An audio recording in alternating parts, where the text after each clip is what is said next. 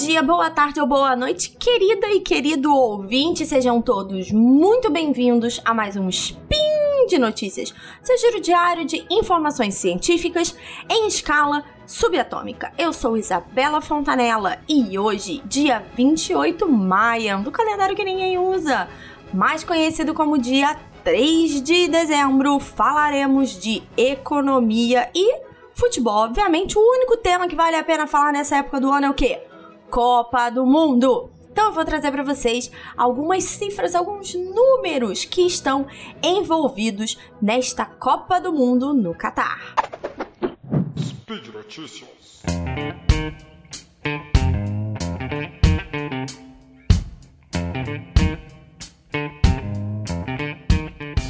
Então é isso, né, gente? Estamos vivendo aí Copa do Mundo, só se fala nisso. E eu não tô perdendo nem gol da Costa Rica, que tá aí bem raro, né? Mas tô ali de olho. Resolvi trazer algumas cifras, falar um pouco do dinheiro que envolve esse Mundial. E alguns números são extremamente assustadores. Então, já tá bem claro, eu acho, aí, com todos esses escândalos na FIFA, que o governo Qatar comprou essa edição. E, infelizmente, esse é um número que eu não tenho como trazer para vocês, porque não se sabe ainda. Mas tem vários outros números que são é, interessantes da gente falar, porque a Copa do Mundo é extremamente lucrativa para muita gente. Então, vamos começar falando um pouquinho sobre a premiação. Então, o montante total a ser distribuído é 440 milhões de dólares ou 2,2 bilhões de reais. E os valores são é, vão crescendo, né, conforme os times, obviamente, vão avançando na competição. Então, seleções eliminadas na fase de grupos, Alemanha, vão receber 9 milhões de dólares ou 46 milhões de reais. Quem passar para as oitavas, mas perder logo no primeiro jogo do mata-mata, 13 milhões de dólares. Quem cair nas quartas, 17 milhões. Quem ficar em quarto lugar, 25 milhões. O terceiro colocado leva 27. E aí a gente chega nos times da final. O vice-campeão recebe 30 milhões e o campeão 42 milhões de dólares. Então, é um jogo que basicamente vale 12 milhões de dólares, além de, obviamente, o título de campeão do mundo. É, Aqui no Brasil, né, já vazou aqui os dados que os jogadores brasileiros vão ter uma premiação se eles ganharem a Copa do Mundo. Então, cada um dos 26 convocados vai receber um milhãozinho de dólares, que hoje seria equivalente a cerca de 5,3 milhões de reais. Dinheiro, muito dinheiro, não é verdade? E aqui eu queria trazer uma comparação. Obviamente, né, a Copa do Mundo Feminina é muito menor em público, em espectadores. Mas acho que é um abismo tão grande que eu queria muito trazer esse número. A última Copa do Mundo Feminina, que foi em 2019, o total de prêmios distribuídos foi 30 milhões de dólares. Então, só o vice-campeão da Copa masculina ganha tanto quanto todos os times de futebol feminino. Então, é, vem se falando muito dessa questão de igualdade. Hoje, né, brinquei com a questão da Alemanha. O primeiro jogo em que você só teve árbitras mulheres em campo, as duas assistentes e a árbitra principal. Então, certamente isso é um tema que tem sido trazido à pauta, mas a diferença de pagamento ainda é muito grande. É, trazendo um caso específico, para quem não sabe, a seleção feminina de futebol dos Estados Unidos, é, trio, é, tetracampeã, do mundo e elas recebiam menos do que a seleção masculina, que é, nunca fez grandes coisas, né? Nunca ganhou um título. Então, é importante a gente trazer isso aí. E, obviamente, quem paga todo esse dinheiro é a FIFA. Só que assim, gente, a FIFA tá tendo a galinha dos ovos de ouro dela. Segundo o orçamento de 2019-2022, né, que é essa, esse ciclo aí da Copa do Mundo, espera, a FIFA espera arrecadar 4,6 bilhões de dólares e maior parte desse dinheiro vem de direitos de transmissão e patrocínio. Só pra gente colocar isso em perspectiva, a Tunísia, que ganhou da França nessa última rodada, teve em 2021 um PIB de 4,3 bilhões. Então, só na Copa do Mundo a FIFA vai ganhar mais dinheiro do que todos os tunisianos no ano passado.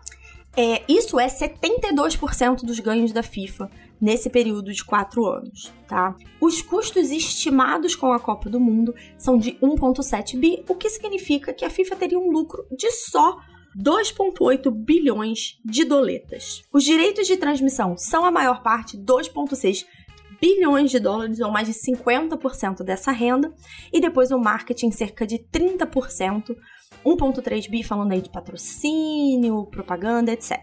Ainda não está claro é, qual vai ser a perda da FIFA em relação a Budweiser, né, que é uma das patrocinadoras, mas que foi impedida de vender cerveja nos estádios. Então pode ser que num spin futuro eu traga as cifras desse processo aí que já tá rolando. Obviamente, a gente já sabe aqui, né, brasileiro gato escaldado, sabe que o país sede tem muitos custos. Segundo dados, a Copa do Mundo desse ano teve um custo de 220 bilhões de dólares ao longo dos 12 anos de preparação, desde que o Catar foi escolhido.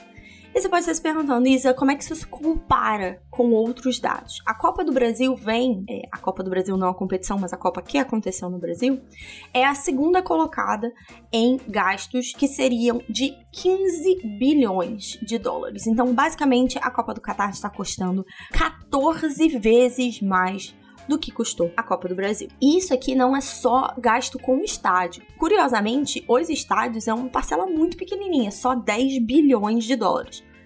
Como se fosse troco, né? Mas é, comparado com os 220, realmente uma proporção muito pequena.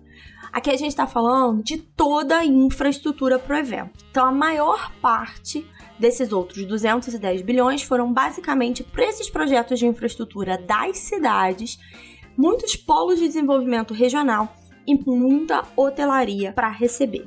Acho também importante aqui lembrar que a gente está falando de todo esse dinheiro gasto.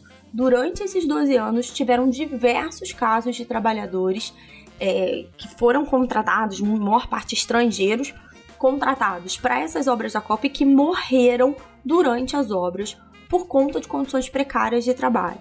Além disso, falava-se, né, não sei aí quanto ficou comprovado, que esses mesmos trabalhadores recebiam salário mínimo.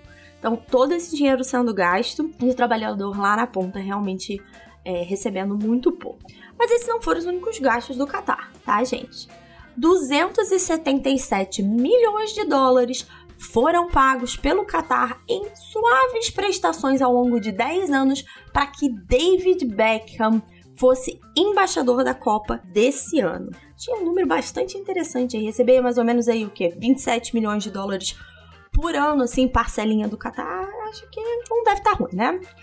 Obviamente, muito dinheiro está envolvido em relação aos patrocínios, e a maior parte vem sim das marcas de material esportivo. Vários contratos das federações de futebol são sigilosos ou muito mais complexos do que só os pagamentos únicos. Então, às vezes o valor do contrato, o valor total, está atrelado a algum bônus de performance, alguma aparição, etc. Atualmente, o contrato mais famoso, entre aspas, a gente pode falar assim, é da Nike, com a Federação de Futebol da França no valor de 60 milhões de dólares para é, esse ciclo da Copa, tá? A Nike é a fornecedora de material esportivo que patrocina mais nações nesse mundial, são 13 das 32, incluindo o Brasil. Depois vem a Adidas com 7 países sob contrato e depois a Puma com 6 países sob contrato. Falando especificamente de patrocínios aqui no Brasil, o faturamento da CBF em 2021 foi cerca de 1 bilhão e mais da metade disso veio de patrocínio.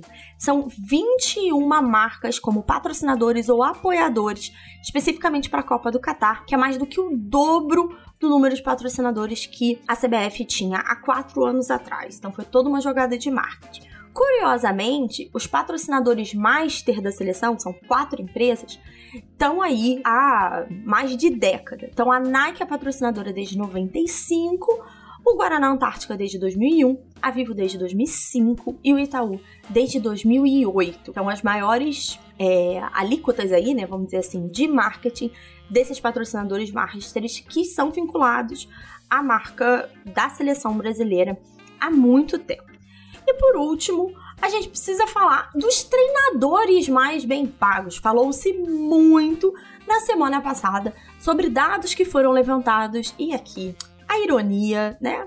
Como já diria aí, o mundo do futebol não dá voltas, ele capota porque o treinador mais bem pago dessa Copa do Mundo é ninguém mais, ninguém menos que Hans Flick, da Alemanha, que recebe em média 6,5 milhões de euros por ano para dirigir a sua Alemanha e cair na primeira fase da Copa do Mundo. Em seguida, Gareth Southgate, técnico da Inglaterra, recebe em média 5,8 milhões de euros. Didier Deschamps, atual campeão do mundo, 3,6 milhões de euros, fechando o top 3 treinadores. Curiosamente, Tite vem logo na sequência, com números bem parecidos com Didier Deschamps, cerca de 20 milhões de reais por ano.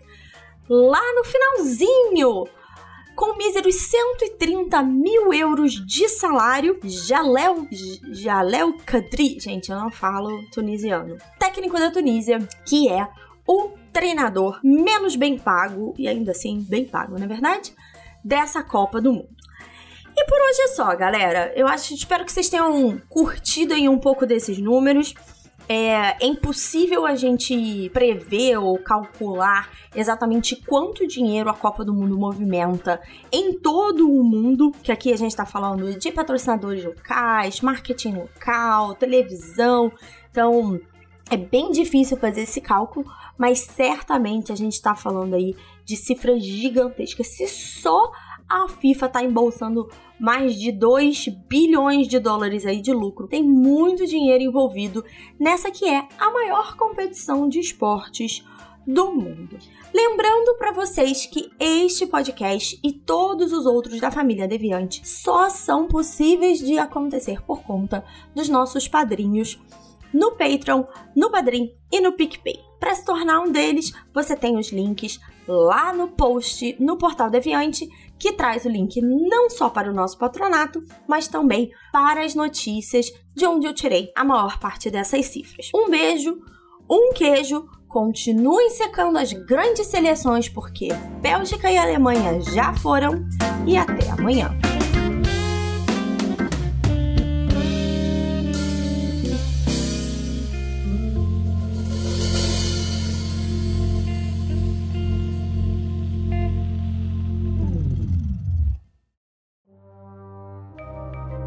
Este programa foi produzido por Mentes Deviantes.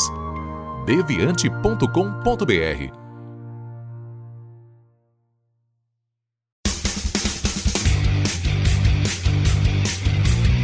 Cortes, edição de podcast.